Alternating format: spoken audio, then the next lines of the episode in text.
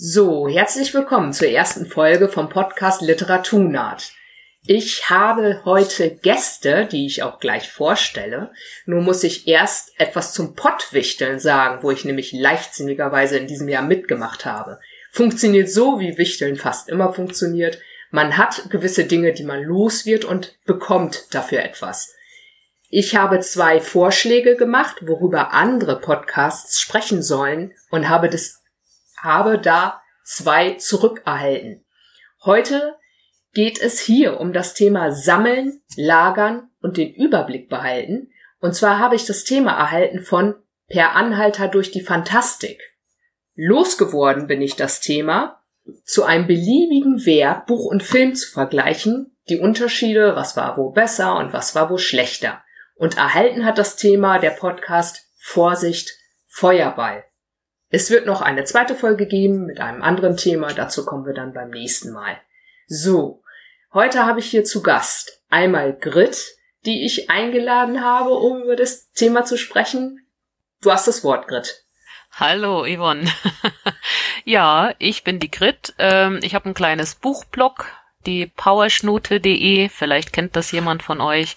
Und lese hauptsächlich Science Fiction, ja eigentlich vorrangig Science Fiction und gelegentlichen Krimi, Horror und Urban Fantasy. Genau. Genau, und woher kennen wir uns? Ja, aus dem Science Fiction Forum dürfen wir unseren Jury-Status bekannt geben. Also ich bin ja eh geoutet.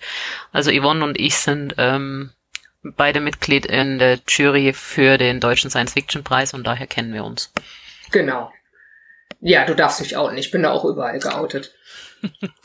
ja, und ich habe auch noch hier Andreas. Hallo Andreas. Ja, hallo aus Stuttgart, hallo Yvonne. Und übrigens herzlichen Glückwunsch zu dem Titel deines, äh, deines Werkes hier. Ich habe verstanden, Literaturnaht. Literaturnaht ist ja eine Anspielung. Jetzt naht Literatur. Ja, herzlich äh, ich, äh, danke für die Einladung. Ich bin Lego-Künstler und äh, Fashion-Style-Influencer bei Instagram, äh, da auf dem äh, aufsteigenden Ast. Ich habe also ständig steigende Zahlen, äh, was die, äh, na, was die folgenden angeht. Auch sehr Literatur interessiert, habe auch selber mal sehr viel geschrieben. Daher kenne ich Yvonne aus alten Berliner Zeiten, haben wir gemeinsam in den Kneipen gesessen und uns gegenseitig unsere Texte vorgelesen. Dann haben wir uns äh, wieder getroffen hier im Internet, das macht ja alles möglich. Und heute bin ich hier und bin gespannt, was ihr von mir eigentlich wissen wollt zum Thema Lego sammeln und Lager, denn das wüsste ich auch ganz gerne, wie man sowas macht. Ja, und das ist auch schon fast etwas Besonderes, dass man sich persönlich kennt. Und dann auch noch so lange, weil ich, ich habe Andreas, glaube ich, 2005 zum ersten Mal gesehen. Also ja, es ist auf jeden hin. Fall echt lange her. Da war ich noch blutjung. Also, naja, egal. Ähm, wir haben uns aber jetzt schon seit fast zehn Jahren nicht mehr gesehen, also naja, inzwischen nur noch virtuell. Ich habe mir vier Themen überlegt, weil es gibt ja irre viele Dinge, die man sammeln oder sortieren muss. Und das erste Themenfeld liegt total nah irgendwie bei dem Podcast Literaturnat. Bücher. Ist denn das noch bei euch ein Problem? Ich frage mal zuerst Grit. Ähm, nein. Also ich bin ja, ich habe ja leidenschaftlich Bücher gesammelt. Ich hatte so wie ganz viele Leute riesige Billigregale voll, von oben bis unten, teilweise zweireihig. Und ähm, ich musste ja vor mittlerweile sechs Jahren umziehen, eine, wo ich zeitlang erstmal nur ein neun Quadratmeter Zimmer hatte und da passten dann nur noch drei Billis hin und irgendwie mussten ja meine Klamotten auch da rein und ein Bett und ähm, da habe ich schon angefangen auszusortieren. Und als sich meine Hobbys dann äh, erweitert haben, jetzt dank Lockdown, äh, habe ich noch weiter reduziert. Also ich habe jetzt nur noch ein einziges Billigregal und bin beim Lesen eigentlich fast komplett nur noch auf E-Books um, e umgestiegen, ja. Also ich lese nur noch am Tolino und Bücher, die ich wirklich physisch kaufe zum Lesen, selten behalte ich die. Ich gebe die dann meistens weiter in unseren offenen Bücherschrank. Und ins Regal dürfen nur die, die ganz, ganz, ganz, ganz wichtig sind für mich. Gibt's da Beispiele? Äh, ja, die Expans-Reihe zum Beispiel, die Becky Chambers Bücher, ähm, Terry Pratchett, obwohl ich da auch schon sehr stark ausgemistet habe, weil die Discworld-Romane sind ja wahnsinnig viele. Und ich gehöre auch zu denen, die dann gern die deutsche und die englische Ausgabe hätten. Und ja, solche Sachen. Also ich, meistens sammle ich jetzt nur noch Schmuckausgaben, äh, Sonderausgaben oder halt, wie gesagt, gewisse Autoren wie Becky Chambers, Ursula Kelly Gien heißt, wird's glaube ich ausgesprochen. Solche Sachen. Ja. Und bei dir, Andreas? Fast die gleiche Geschichte. Ich war ein leidenschaftlicher Büchersammler, habe also die Flohmärkte, die Antiquariate mit meiner Leseliste abgeklappert und war ganz stolz, wenn ich auf einem Flohmarkt mit meinen dicken äh, Taschen nach Hause gekommen bin und die dann einsortieren konnte.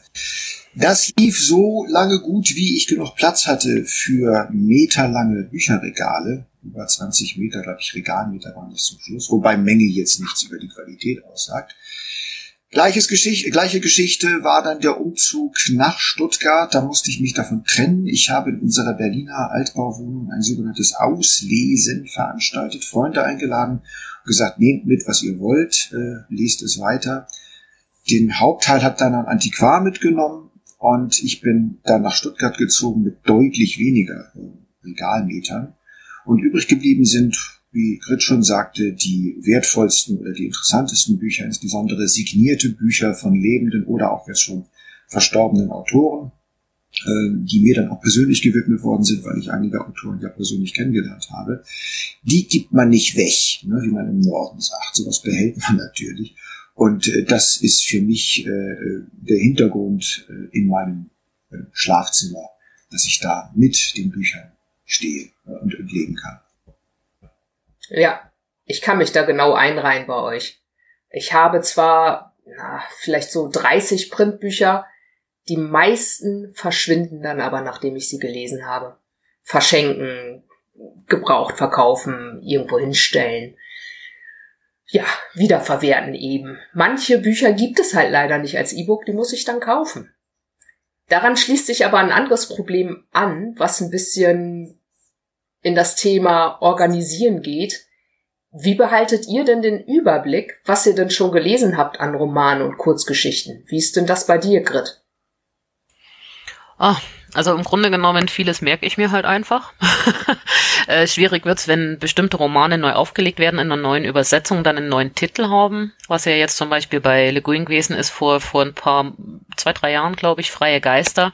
Da war ja der Originaltitel Disp The Dispossessed und die sind dann äh, schon mal ins Deutsche übertragen worden mit jeweils anderen Titeln. Und dann habe ich mir Freie Geister geholt und habe es gelesen und denke mir so, Moment mal, kennst du doch schon.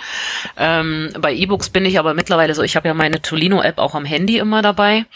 Und ich sortiere meine Bücher grundsätzlich in Sammlungen in der Tolino-App. Also meine Bücher sind alle in Sammlungen sortiert, teilweise nach Autor, teilweise nach Thematik, teilweise nach Sprache. Und ähm, ja, also ich habe da zum Beispiel, wenn wir für den für die Jury vom Deutschen Science-Fiction-Preis lesen, habe ich halt eine eigene Sammlung nur dafür, wo die Romane drin sind, eine Sammlung, wo die Kurzgeschichten drin sind und dadurch, dass ich das Handy immer dabei habe und dann irgendwo, wenn ich unterwegs bin, kann ich da schnell reingucken. Meine physischen Bücher, gerade wo ich noch so viele hatte, habe ich dann immer über äh, wie heißt das denn? Da gibt's auch so eine App, habe ich schon wieder vergessen, wie sie heißt, nicht Goodreads, sondern äh, Library Thing. Da hatte ich quasi immer die QR-Codes gescannt, hatte das Ganze sortiert und habe dann, wenn, wo ich noch gezielt nach Printbüchern gesucht habe, auch immer geschaut, welches Buch in welcher Ausgabe ich brauche, weil ich gehörte halt auch zu den Sammlern, die Bücher dann immer von in derselben Auflage, also von vom Format her gekauft haben. Es hat mich nichts mehr gestört, wenn in einer Buchreihe plötzlich der Verlag gewechselt hat oder das Layout. Ähm, das hat mich brutal genervt, weil ich mag die halt dann schön in der gleichen Größe, im gleichen Format da stehen haben.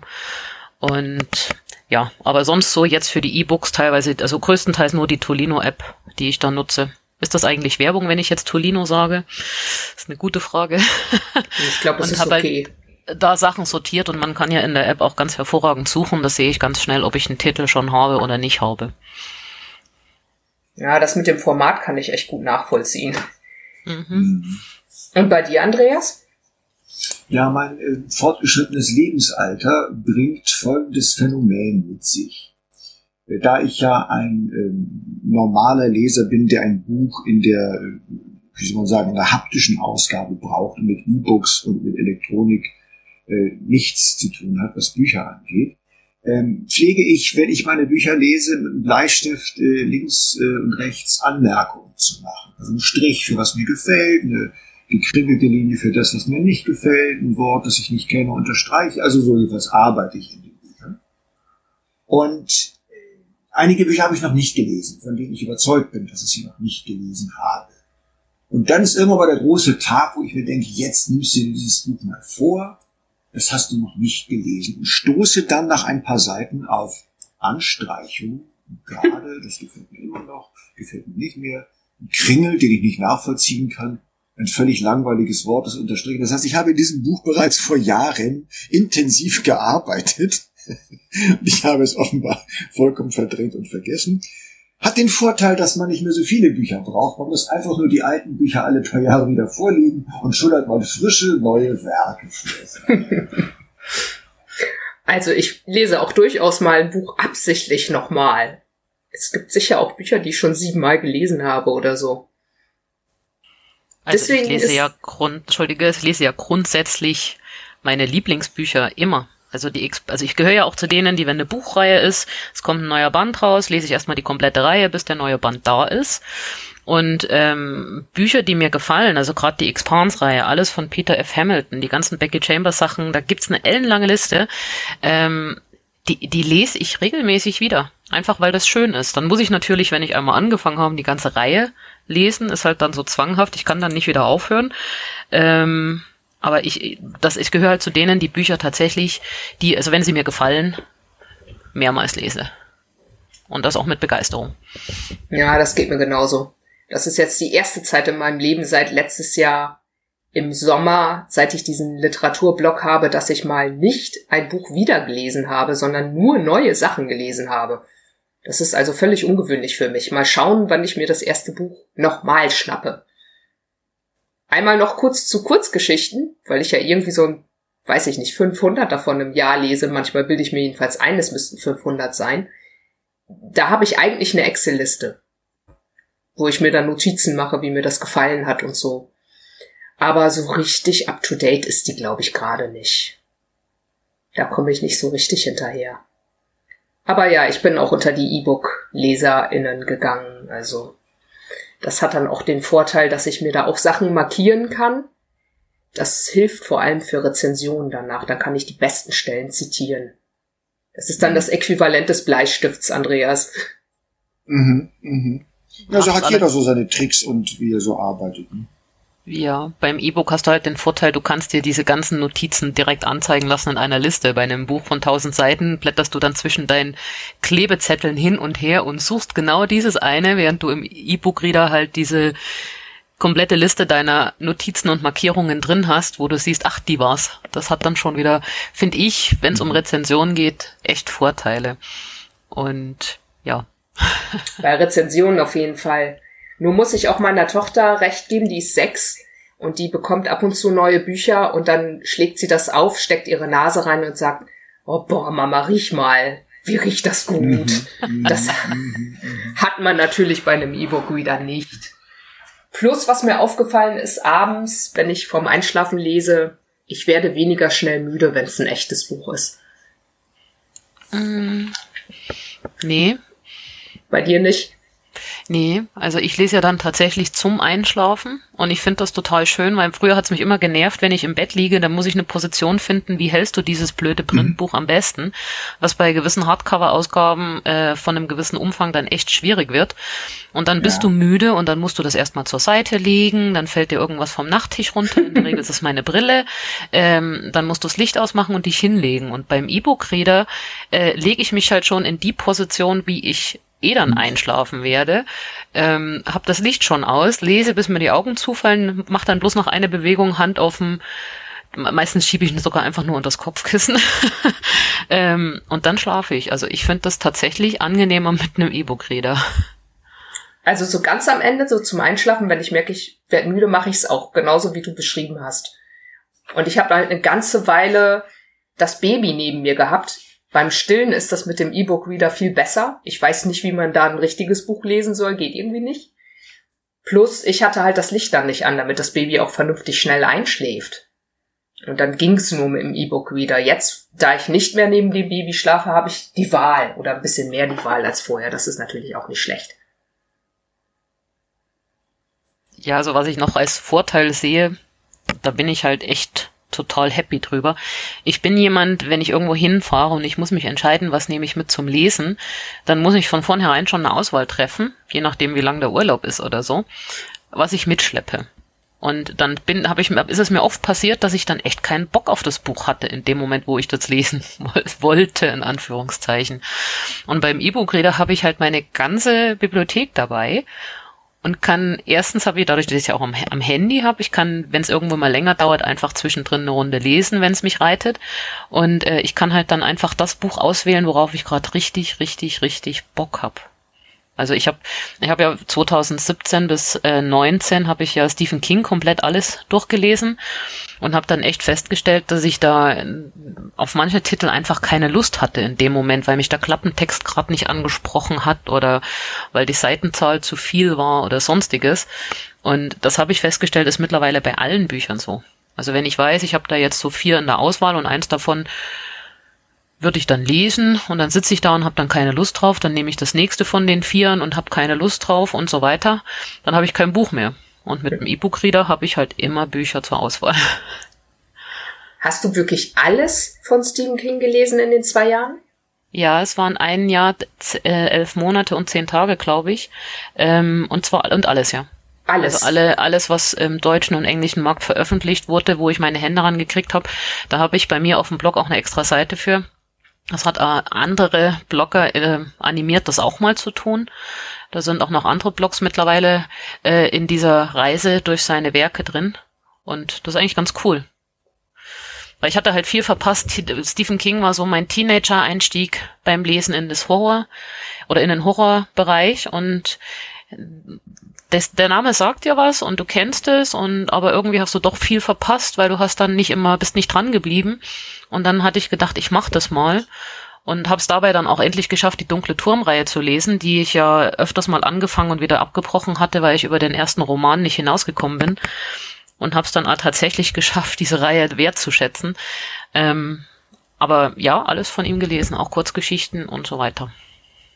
Okay, du hast den dunklen Turm auch gelesen. Das ist mein absolutes Lieblingsbuch. Da können wir dann noch mal über einen anderen Podcast-Termin sprechen, glaube ich. Andreas, hast du noch was zu dem Thema Bücher? Im Moment habe ich nichts zum Thema Bücher. Wir können gerne fortfahren. Sonst frage ich dich was anderes. Und zwar andere Dinge sammeln.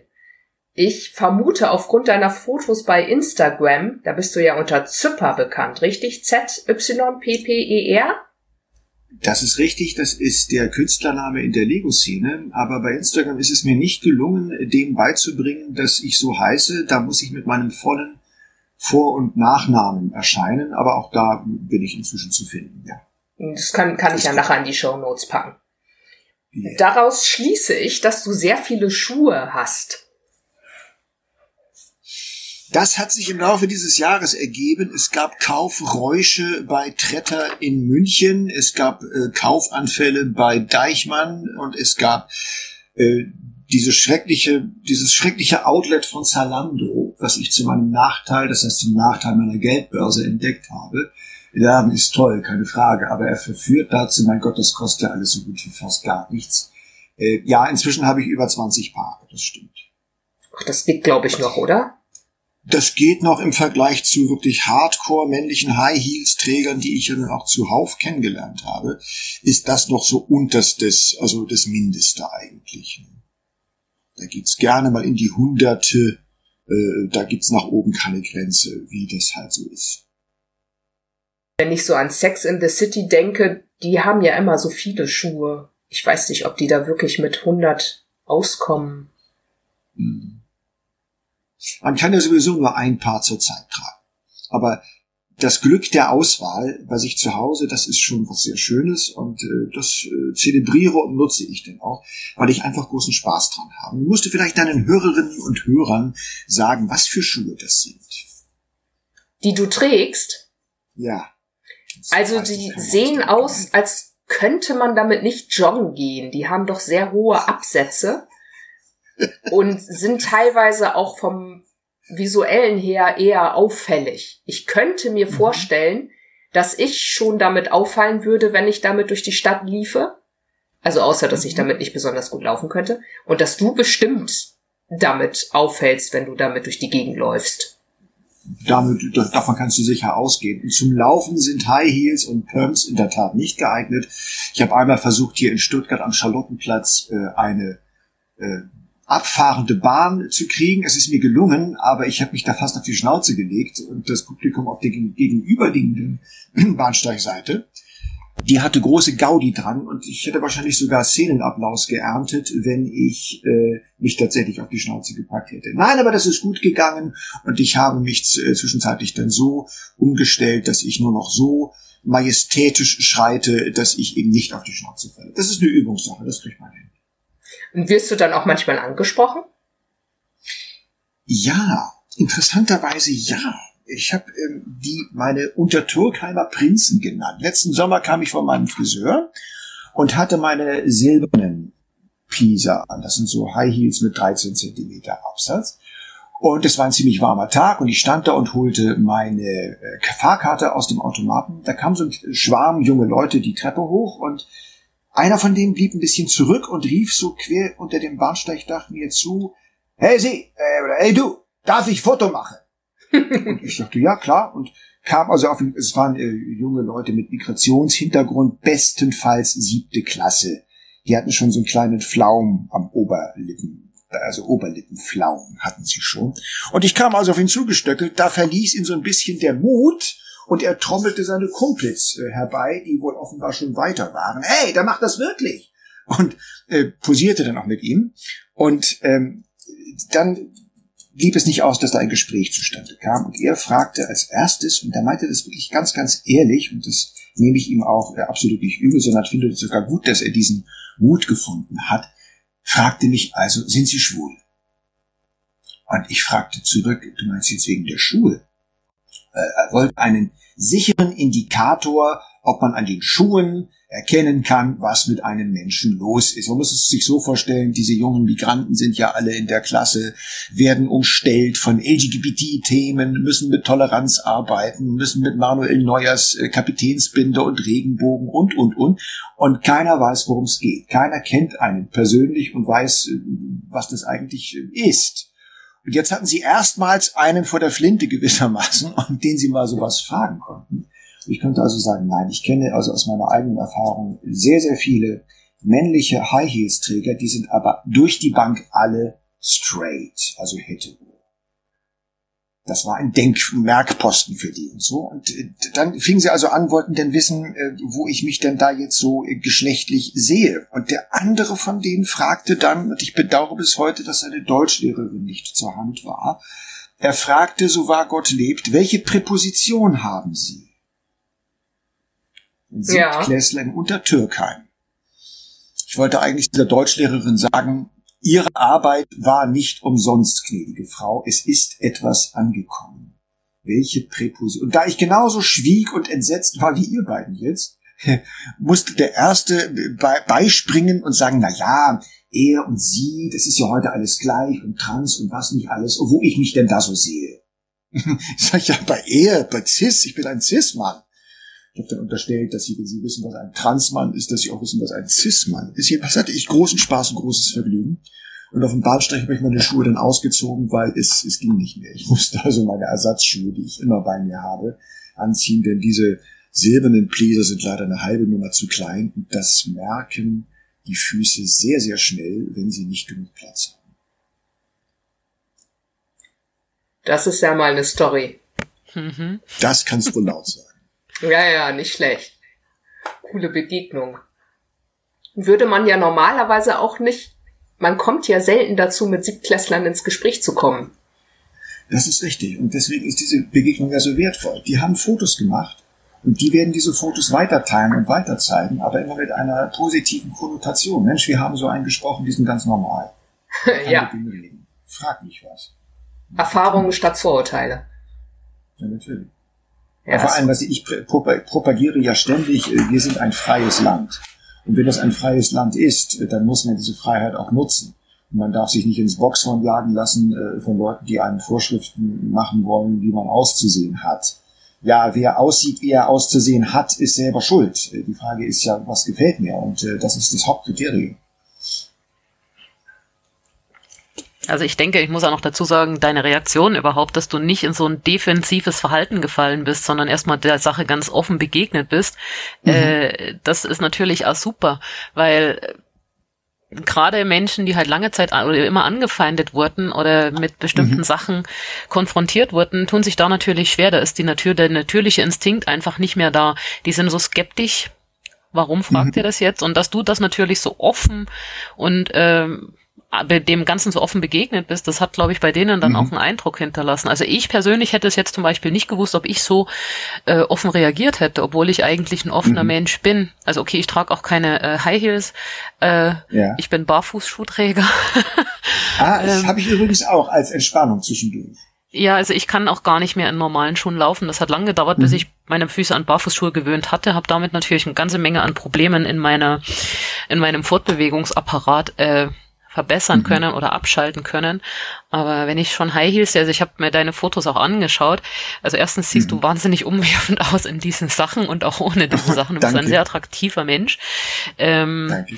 Aber das war halt auch eine Frage, die ich halt hatte, die, die, ich mir gestellt habe. Wie wirst du deswegen angefeindet oder wirst du deswegen angesprochen?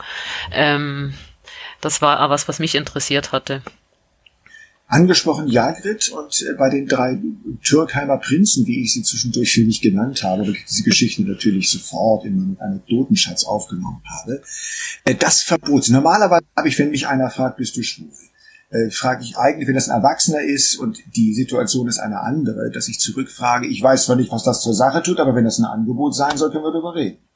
Ja, das, ist, dann gibt man das zurück. Ne? so, das, das verbot sich bei den dreien. Nicht? Der eine, der hatte sich den ganzen Mut zusammengenommen. Und wenn ich den jetzt so gekontert hätte, hätte ich ihn vor seinen Kumpels auf die Knochen blamiert. Und das wäre nicht gegangen. Das war in einer Sekunde, war das klar. Hier geht es wirklich um was. Er möchte es wirklich wissen. Er möchte mich nicht beleidigen. Er möchte nicht sich profilieren vor seinen Kumpels, dass er sich was, nein, die anderen wollten es ja auch wissen. Und dieses echte Interesse, was da war, das ist, äh, das habe ich dann da auch äh, zur Kenntnis genommen und auch gut gefunden und unterstützt. Es wäre jetzt hochgradig gemein gewesen, wenn ich ihn jetzt war minderjährig, also siebte Klasse, da kannst du nicht so handeln wie mit einem, der, der mit allen Wassern gewaschen ist gewissermaßen. Aber ansonsten die Reaktionen sind äh, ganz weit überwiegend positiv. Das erzähle ich auch in meinem High Heels Forum den ängstlichen Männern, die sich nur im Wohnzimmer trauen und dann mit hohen mit langen Hosen, damit man den Absatz möglichst nicht sieht.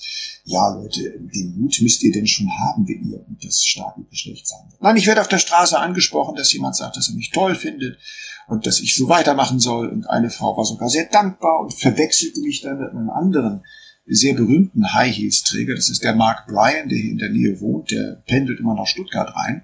Und der ist auf den äh, Covern der Modezeitschriften der Welt. Der ist also ein hochbezahltes Model inzwischen geworden, weil der nur Heels und nur Röcke und nur Blusen trägt. Also einen völlig anderen Ansatz verfolgt als ich. Und der ist auch in der Zeitung und im Fernsehen und wo er nicht überall ist. Und mit dem hat die mich verwechselt. Und dankte mir, das heißt ihm eigentlich. Und da ich den Tag auch Heels trug, äh, ging der Dank also auch danach äh, an mich. Also das ist auch eine gewisse Dankbarkeit da ist äh, bei Leuten, die sehen, da traut sich jemand was und das muss man unterstützen. Also absolut. Also ich finde ich finde es trotzdem immer wieder toll. Und du hast natürlich recht, gerade wenn es junge Menschen sind, äh, dass man da doch anders reagiert als bei all, äh, erwachsenen Menschen, ja. alten Menschen. Ab einem, also wenn man ein gewisses Alter hat, ist ja alles über jenseits der 25 oder 30 mhm. alt. Ähm, aber ich finde es trotzdem total cool, vor allen Dingen, weil du dadurch natürlich ein Zeichen setzt, hey, das ist erstens normal. Und zweitens, mhm. ähm, wenn einer von den drei Jungen da tatsächlich momentan vielleicht gerade in, in der Situation ist, dass er entdeckt, was ist meine Sexualität ja. oder meine sexu ja. sexuelle Orientierung eigentlich, ja. dann zu sehen, dass es völlig normal ist und dass es da andere gibt, ist natürlich mhm. nochmal eine Hausnummer. Also ich finde es super, muss ich jetzt sagen. Mhm. Ja, ja, die sind ja auch fast noch Kinder, das, ne? Ja. Also ablehnende Reaktionen hauptsächlich von Leuten, die selber mit sich ein Problem haben. und äh, nicht mit mir. Denn was, was mein Mitmensch sich an die Füße zieht, ist, mir tut's nicht weh, ich kann mir doch wurscht sein eigentlich. Aber wenn der was macht, was ich mir unter Aufwendung aller Kräfte versage, und der macht das einfach, das äh, schafft Unzufriedenheit bei jemandem, der sich zusammenreißt und das unterdrückt in sich und jetzt rennt da plötzlich einer rum, der macht es einfach, den kann man doch nur hassen. Andererseits habe ich einen 70-Jährigen erlebt, das war ein Vater einer, einer, einer Schülerin, äh, eines Schülers äh, an der Schule, wo meine Tochter geht. Da hatte ich den Fotografen gegeben, in Pöms natürlich, um die Abiturklasse zu fotografieren. Und der stand dann mehr oder weniger mit Tränen in den Augen vor mir oder mit bebender Stimme, sah dann meine Pumps und sagte, er habe sich das auch immer gewünscht, aber nie getraut. Und ich sag, junger Mann, der war so um die 70, ne? frech, wenn so ein knapp 60-Jähriger einen knapp 70-Jährigen sagt. Sie sind zu jung für haferbreifarbene Birkenstockschuhe. Nicht? Machen Sie morgen damit weiter. Und äh, ich weiß nicht, ob er es gemacht hat, aber den Mut kann ich geben. Und wenn das meine Aufgabe auf Erden ist, sendungsbewusst für Mut zu werben, dann mache ich das gerne. Super. Ja. Finde ich auch ziemlich cool. Bisschen traurig ist es schon, aber wer weiß, vielleicht hat er sich ja dann doch getraut. Ja. Vielleicht sehe ich ihn ja mal wieder. Wer weiß. Aber wie kannst du da drin laufen? Also meine Füße brechen schon, wenn ich nur das Bild anschaue. Also ich bin ja eh so ein Mensch, der es hinkriegt, barfuß im Stehen sich den Fuß zu verknacksen. ähm, ja. Hattest du schon mal einen Unfall mit deinen Schuhen? Also ist dir schon mal was Ernsteres passiert, dass du blöd getreten bist oder abgerutscht bist oder umgeknickt bist? Hast du da sowas schon mal erlebt? Toi, toi, toi, bisher noch nicht. Ich muss dazu sagen, dass ich auch erst ein äh, relativer Neuling bin. Denn äh, die ganze Geschichte ist die, dass ich ja als Lego-Artist, als Lego-Künstler sehr viele Ausstellungen mache und auf meinen Ausstellungen eine Kunstfigur darstelle. Und da passen die High Heels gut dazu.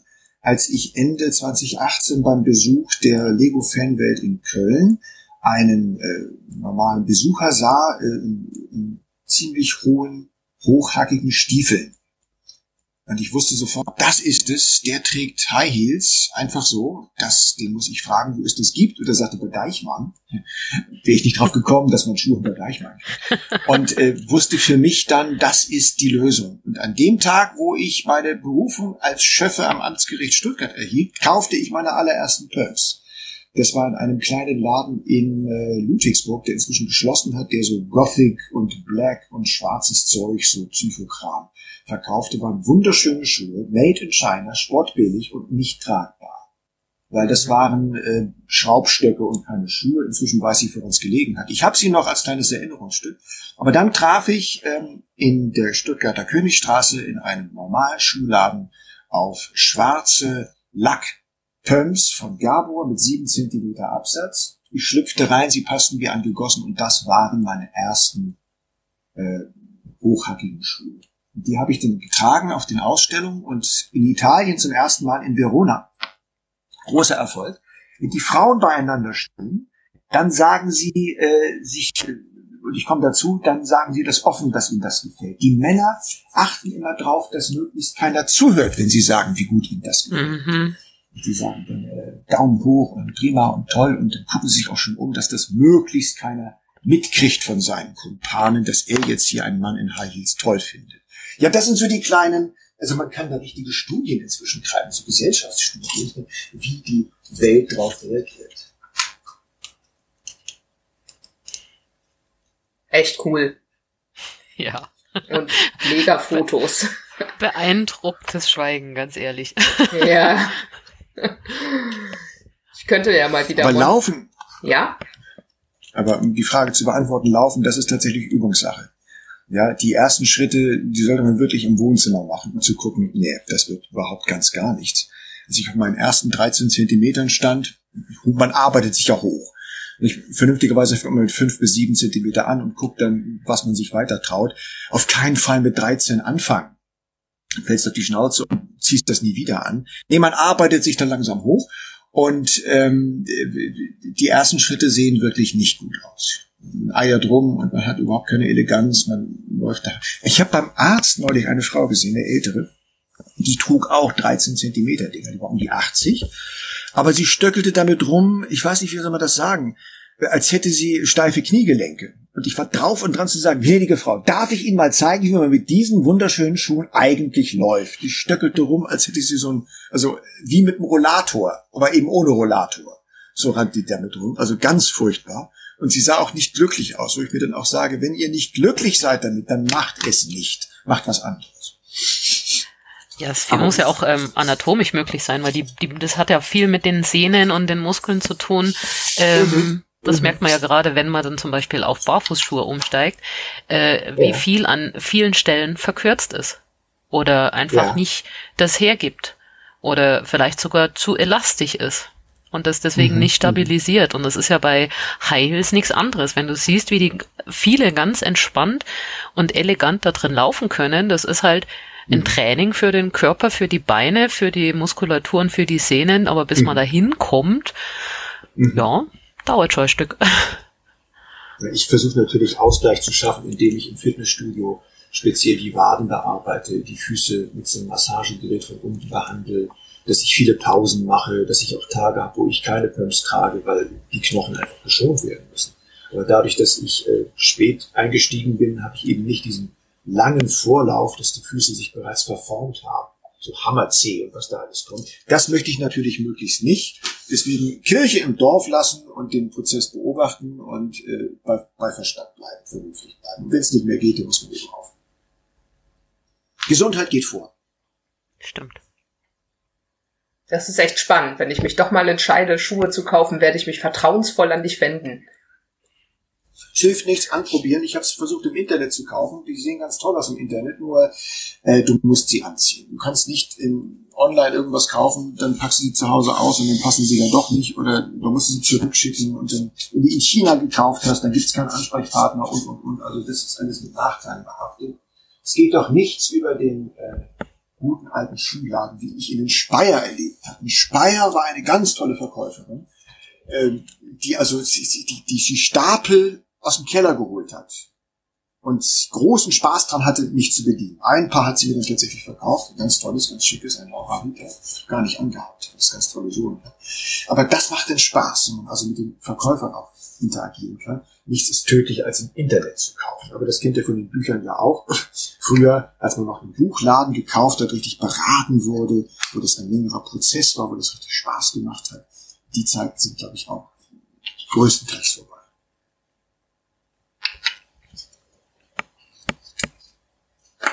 Ich könnte jetzt einen harten Monty Python Bruch machen und nun zu etwas völlig mhm. anderem.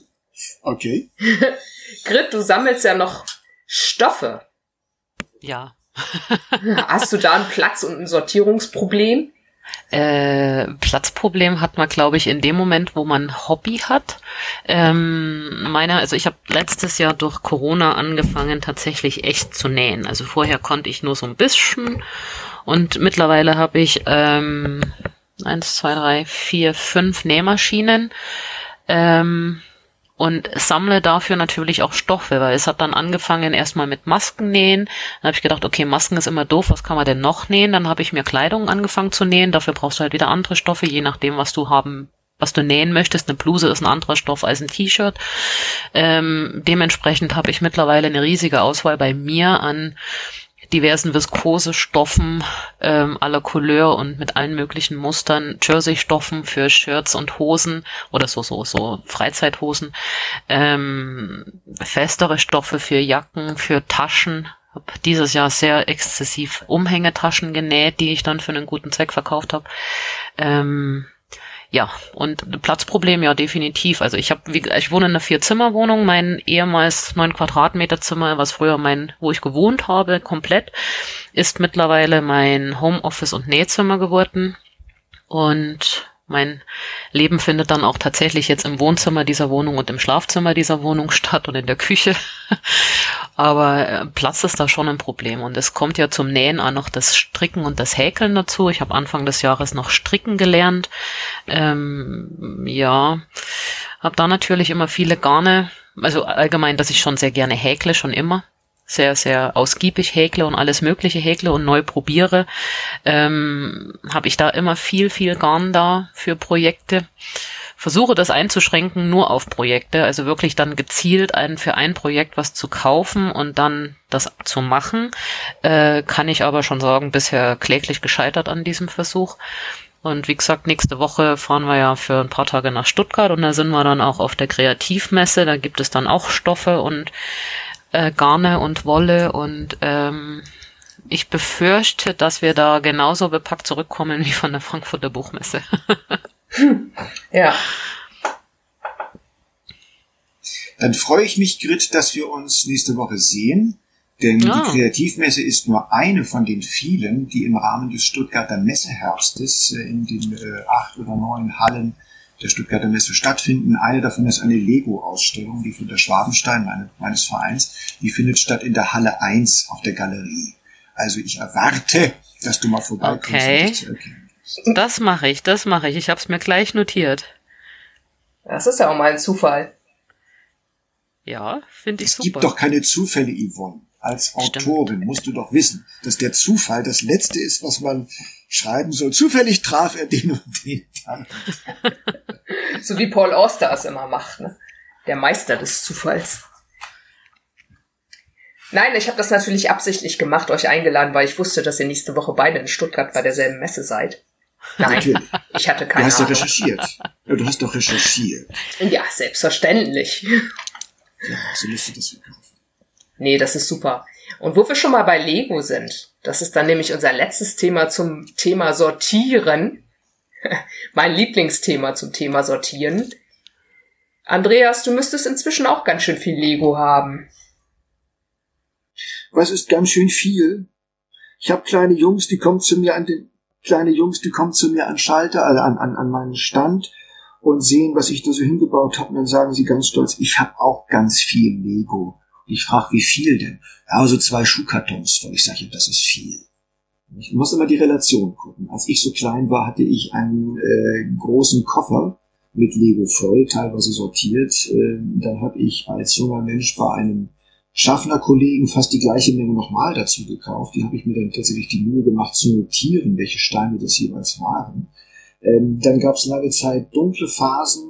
Das kam mit Macht dann irgendwann zurück. In etwa vor 15 Jahren ging es dann los, dass ich tatsächlich Lego ähm, mehr oder weniger Hardcore-mäßig äh, erstanden habe. Meine erste Begegnung mit der Lego-Szene war die äh, 1000 Steine Land in den Tegeler Seeterrassen in Berlin wo es Händler gab, die das Zeug meines Begehrens äh, ausgeschüttet vor sich liegen hatten. Solche Mengen hatte ich noch nie gesehen. Ich habe an dem Tag meinen Geldautomaten, ich glaube, zweimal geplündert und habe das Zeug dann über den Keller in die Wohnung eingeschmuggelt. Damals wohnte ich ja noch mit Katina zusammen, um eben das nicht so auffällig werden zu lassen. Und als ich dann einen Nebenjob anfing als Redakteur und wir den Deal hatten, dass ich nicht in Geld, sondern in Steinen bezahlt werde, was ging, also als Immaterialien, äh, da äh, hatte denn der Postbote geklingelt und gesagt, ob ich ihm helfen könne, die vielen, vielen Kartons nach oben zu schaffen. Das schaffe er nicht alleine. Martina stand dann im Flur, sah dann, stapelte sich und es hört gar nicht mehr auf, eine Kiste nach der anderen. Und sie fragte, was das bedeuten solle. Und ich sagte, du Schatz, ich kann das erklären. Das ist, äh, äh, ich, ja, sagt sie, das kannst du erklären, wie du willst. Das ist spätestens heute Abend in deinem Zimmer verschwunden oder du bist verschwunden. So ungefähr. Also das ist scherzhaft gesagt jetzt. Nein, das war wirklich, äh, ich wurde da geflutet und ich konnte also innerhalb kürzester Zeit sehr, sehr viele Projekte, die sich eigentlich erst über die nächsten Jahre hätten entwickeln sollen, quasi sofort bauen. Und es brauchte ein neues, äh, ja, ich brauchte unbedingt mehr Boxen, um das Ganze aufzubewahren. Vieles habe ich dann auch sofort verbaut. Dann kam der Umzug nach Stuttgart. Das war insofern ein großes Glück, weil ich da ein eigenes Atelier beziehen konnte, eine eigene Wohnung. Also ich lebe von Katina entflochten. Getrennt ist zu viel gesagt und zusammen ist zu wenig. Wir sind also entflochten. Zwei Standorte, trotzdem eine Suppe.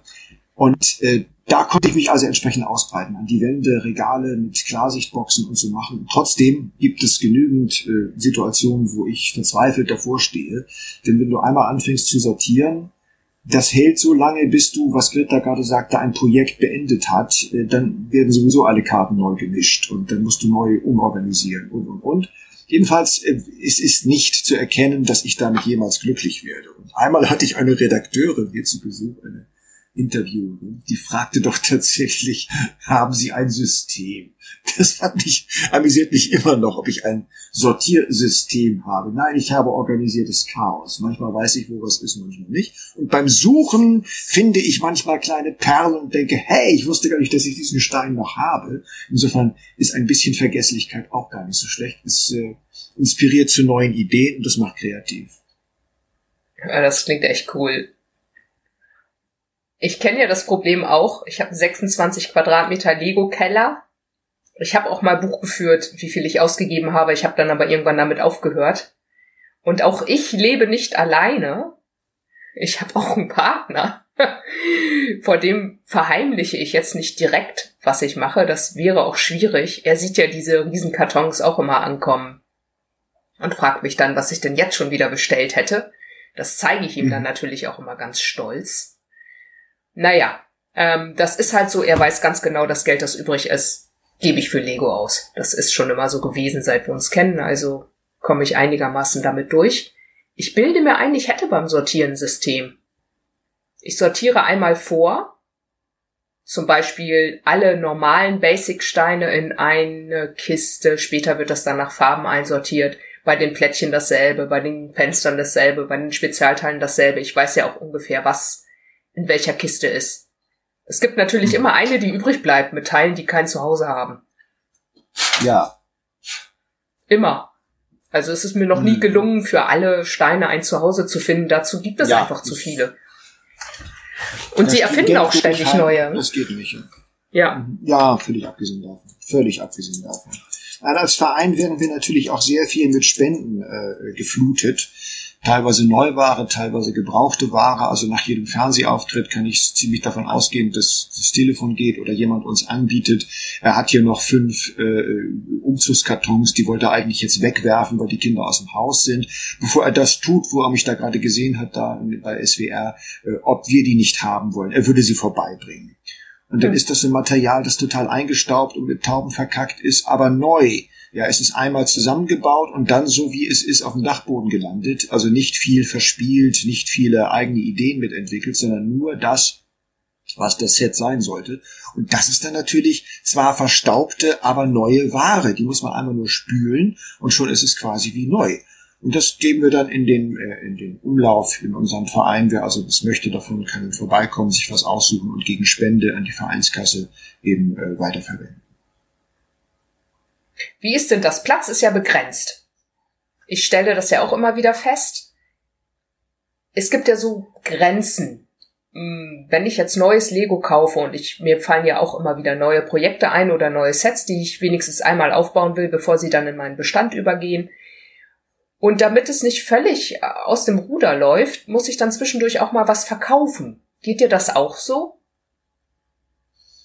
Bisher war ich nicht darauf angewiesen, aber jetzt, da sich die Lego-Phase bei mir, siehe High Heels, dem Ende zuneigt, das heißt den Zenit überschritten hat, so muss ich sagen, werde ich wohl auch äh, nicht drum herum kommen, äh, weil ich neue Plätze für den Kleiderschrank zum Beispiel brauche, dass ich da ein bisschen auf Taille gehen muss und das Tafelsilber anfange zu verkaufen. Da würde ich bei den Monorail-Schienen anfangen. Das ist also quasi gegossenes Gold äh, gerade Schienen beim Monorail, intakte Weichen mit diesem speziellen äh, kleinen extra Schienchen, was man dazu braucht. Die haben äh, am Markt ihren Preis und den werde ich auch erzielen. Und dann habe ich wieder ein bisschen Luft. Und ob ich mehr Platz habe? Nein. Äh, Platz nicht. Platz ist nicht vermehrbar. Nur die Frage, wie man den Platz nutzt, das ist immer andere Frage.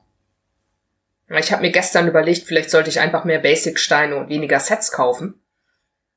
Dann würde, dann würde das mit dem, ja, das würde mit dem Sortieren noch viel besser klappen. Ich habe dann auch mhm. mal ausgerechnet, wie viel Steine ich für den Preis eines normalen Modular-Building-Sets bekomme und bin auf über 1000 gekommen mhm. und dachte so, hm, naja, vielleicht wäre das mhm. mal eine neue Strategie. Mhm. Ich werde dann berichten, wie das ausgegangen ist. Gerne, beim nächsten Podcast zu diesem Thema. Genau. Grit, gibt's noch Fragen von dir zum, zum Thema Lego? Ähm, Nee, weil äh, ich habe mir anfangs erst gedacht, Lego bei erwachsenen Menschen, aber dann denke ich mir, weißt ich habe selber so viele Hobbys, äh, mhm. da gibt's nichts zu verurteilen. Also ich verstehe das voll. Wenn es einem Spaß macht, dann macht mhm. man das. Und dann also widmet man diesem auch den Platz. Und wie jetzt gerade Andreas so schön sagte, mit dem Zenit überschritten, ähm, ich denke, dass das auch völlig normal ist, dass irgendwann, wenn etwas Neues kommt, für das man sich begeistert, ähm, mhm. wo man plötzlich mehr Zeit investiert und mehr Herz und, und Leidenschaft investiert, dass dann das andere durchaus ähm, in den Hintergrund tritt und dann auch mal wieder aussortiert mhm. werden kann. Deswegen, wer Lego sammelt und das ausgiebig bespielt und nutzt, weil es einem gut tut. Manche machen Malen nach Zahlen, manche finden dieses mhm. äh, kreativ sein und danach wieder auseinandernehmen und in, eine, in deinen Bestand bringen, wie du es gesagt hast, Yvonne, äh, sehr entspannend. Also ich finde es eigentlich total cool.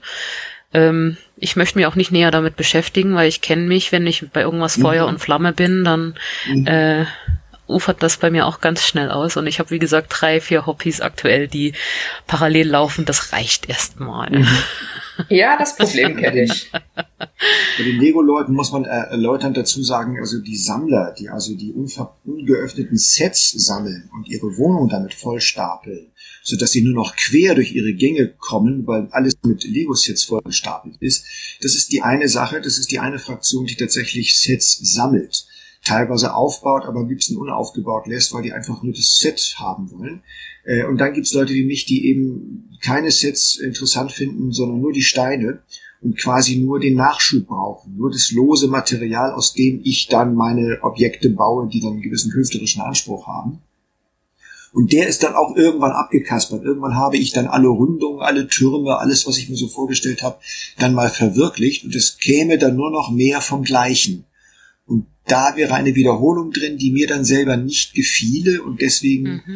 lieber was Neues, wo ich noch nicht so gut bin, noch nicht so gut alles kann, noch nicht alles gesehen habe, noch nicht alles mhm. erfahren mhm. habe. Und da ist meine Neugier.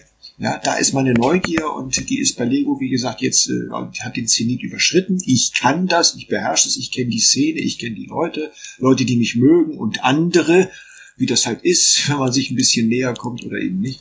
Und jetzt will ich was Neues machen. Und ich habe die äh, Mode und Fashion entdeckt und das finde ich total spannend. Und mal gucken, was draus wird. Ja, das finde ich super. Ich werde möglicherweise mit Fachfragen auf dich zukommen, Andreas. Mein neues Projekt ist nämlich das Key House aus der Serie Lock und Key mit Beige und Sandgrün. Sandgrün ist leider besonders teuer. Da habe ich gestern die erste Bestellung losgeschickt bei einem Internetanbieter, bei dem man einzelne Steine kaufen kann. Ich glaube, ich weiß, äh, du weißt, welchen ich meine, Andreas. Ähm, Wirklich? Genau, und da bin ich mal gespannt, wie weit ich komme. Ich werde es wahrscheinlich als Prototyp erstmal nicht ganz farbecht aufbauen, um dann genau zu wissen, wie viel ich brauche.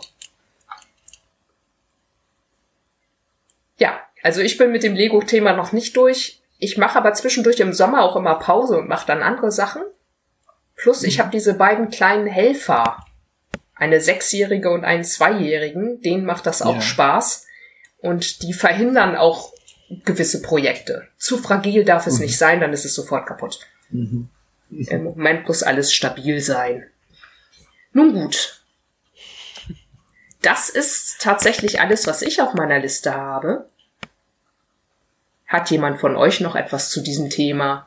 Sammeln, Sortieren, Lagern? Ähm, ich halte.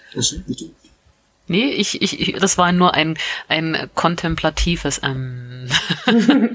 ich wollte das, das Wort nicht nehmen, aber da wir ja alle Literaten sind, schlagen wir einfach beim alten Friedrich Hölderlin nach, der gesagt hat, vieles wäre zu sagen davon in einem Gedicht. Der ist er, soweit ich weiß, eines von seinen himmlischen Entwürfen wo wir zum Schluss die Kurve zur Literatur doch noch gekriegt haben.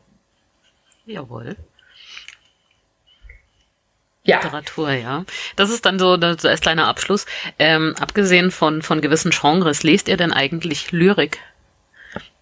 Ich kann leider gar keine Lyrik mehr lesen, seit ich mal in der Jury einer Lyrik, eines Lyrikwettbewerbs für SchülerInnen war. Warum? Ähm, das hat mich nachhaltig vergrätzt. Ich musste Gedichte lesen von 13 bis 19-Jährigen, da war leider nichts mhm. dabei. Ich genieße aber James Krüss, sowas wie Henriette Bimmelbahn oder so, der kann gut mit Sprache mhm. umgehen. Bei dir, Andreas? Ja, Lyrik gehört dazu. Ähm, ich habe sehr viele ähm, Gedichte, die ich immer wieder vornehme. Meine Lyrikerinnen, Ingeborg Bachmann ist kein Geheimnis, Rosa Ausländer, Sarah Kirsch, wir haben noch, ähm, ja, also etliche äh, Gedichte. Robert Gernhardt mag ich auch sehr gerne, weil der auch wunderbar mit Sprache umgehen kann. Nein, Lyrik kommt, gehört dazu. Also ist äh, je nach, je nach Lebenslage, Friedrich ja. Hölderlin unbedingt, dass ich den immer mal wieder lese und wieder vornehme und mir selber laut deklamierend durch meine Wohnung laufe und mir selber was Schönes vorlese. Macht ja sonst keiner. Also Literatur ist auch was zum selber machen. Das stimmt, ja. Nicht schlecht. Ein kurzer Ausblick auf die zweite Folge. Das war jetzt meine erste Folge. Ich bin auch hellauf begeistert. Ähm, wir sind an den richtigen Stellen ein bisschen vom Thema abgekommen. Das habe ich sehr genossen, auch die Anekdoten für zwischendurch. In der zweiten Folge geht es dann mit völlig anderen Gästen weiter zum Thema Einfluss der Corona-Pandemie auf den Buchmarkt. Wirklich ein völlig anderes Thema, was ich auch erwichtelt mhm. habe. Damit bin ich mal gespannt. Der Aufnahmetermin ist nächste Woche, muss dann auch im Dezember erscheinen. Da werde ich mich dann noch rechtzeitig drauf einstimmen. da bin ich gespannt. Ich denke, wir kommen auch noch mal zusammen. Ähm, Andreas, über Lego kann man immer gut sprechen. Wir finden auch bestimmt noch ja. andere Themen. Und bei Grit habe ich schon im Hinterkopf der dunkle Turm. Darüber würde ich auch unglaublich lange, lange, ja, unglaublich gerne mal länger sprechen. Ja, das können wir tun. Da würde ich sogar vorher noch mal komplett lesen, ja. Ja, das würde ich vielleicht sogar auch tun. Oder ich ziehe mir die Hörbücher rein, die waren auch echt nett. Ja, da würde ich aber, glaube ich, die englischen nehmen, weil die deutschen fand ich ganz schrecklich. ah, okay, ich habe beide gehört und ich fand beide gut, aber macht nichts. Ja, okay. gut, der, der Ami, der hat schon, der hat schon noch einen Klacks cooler gelesen, das stimmt. Der andere war sehr emotionslos. Ja, was aber ganz gut zum Wolvermann passt. Ich fand es sehr schade, weil ähm, die Stephen King Hörbücher im Deutschen normalerweise von David Nathan gelesen werden und der ist so meine Stephen King Stimme geworden und ausgerechnet der dunkle Turm, zumindest in den Hörbüchern, die ich gehört habe, wurden nicht von ihm gelesen und ähm, das hat irgendwie für mich nicht gepasst. Ja. Also David Nathan ist, ist meine Stephen King Stimme. Der kann mir da alles von Stephen King vorlesen. Er macht das einfach toll. Es gibt ein einziges Buch, was, oder wo ich jetzt spontan aus dem Kopf direkt weiß, das war die, das deutsche Buch Das Mädchen. Das war der englische Titel The Girl Who Loved Tom Gordon. Das ist im Deutschen gelesen von, äh, jetzt fallen mir die Namen nicht ein, die, der deutschen Jack Nicholson Stimme und der deutschen Agent Scully Stimme, die ja mittlerweile leider verstorben ist. Ähm, ganz toll gelesen. Ja, das ist cool. Ja, das habe ich nicht nicht gehört. Das habe ich mir irgendwann mal gelesen. Aber Joachim Kerzel und Franziska ja. Pigola sagt Google. Genau, und ähm, die, das ist ganz stimmig gelesen. Also das ist eins der wenigen deutschen Hörbücher, wo ich sage, das ist, das trifft genau mein, meinen Eindruck von diesem Buch. Also kann ich dir nur empfehlen. Aber wie gesagt, wenn wir Stephen King machen, dann lese ich da auch gern nochmal den dunklen Turm. Das mittlerweile verstehe ich ihn ja. Ich, ach so, ich muss dazu sagen, ich habe beim dunklen Turm nie das Ende gelesen. Das, das echte. Ende. Das ja bis, ja, gibt ja diese Warnung. Nein, das darfst du mir nicht, ja genau. Ich, ja, ja, wir hatten bis das zu dieser Thema Warnung gelesen und äh, das ist auch nach wie vor der Stand und das wird wahrscheinlich auch beim nächsten Lesen so bleiben. Alles klar, ich merk's mir. Ich guck noch mal, wo diese, diese Warnung war, damit ich nicht aus Versehen was darüber sage. okay, super gut. Vielen Dank euch beiden. Es war mir ein Fest. Ja, es hat sehr viel Spaß gemacht. Danke, dass ich dabei sein durfte, euch kennenlernen durfte, auch gerade besonders Andreas. Macht unbedingt ein Danke, Foto, wenn ihr euch trefft. Jawohl. Aber ja, das werden wir als Illustration unbedingt machen. Herzlichen Dank für die Einladung. Ich habe auch einen vergnüglichen Vormittag verlebt hier. Jawohl. Vielen Dank und wir haben genau die Stunde voll gemacht. Perfekt. Okay, super. Bis zum nächsten Mal. Ciao. Einen schönen Tag. Ciao. Tschüss.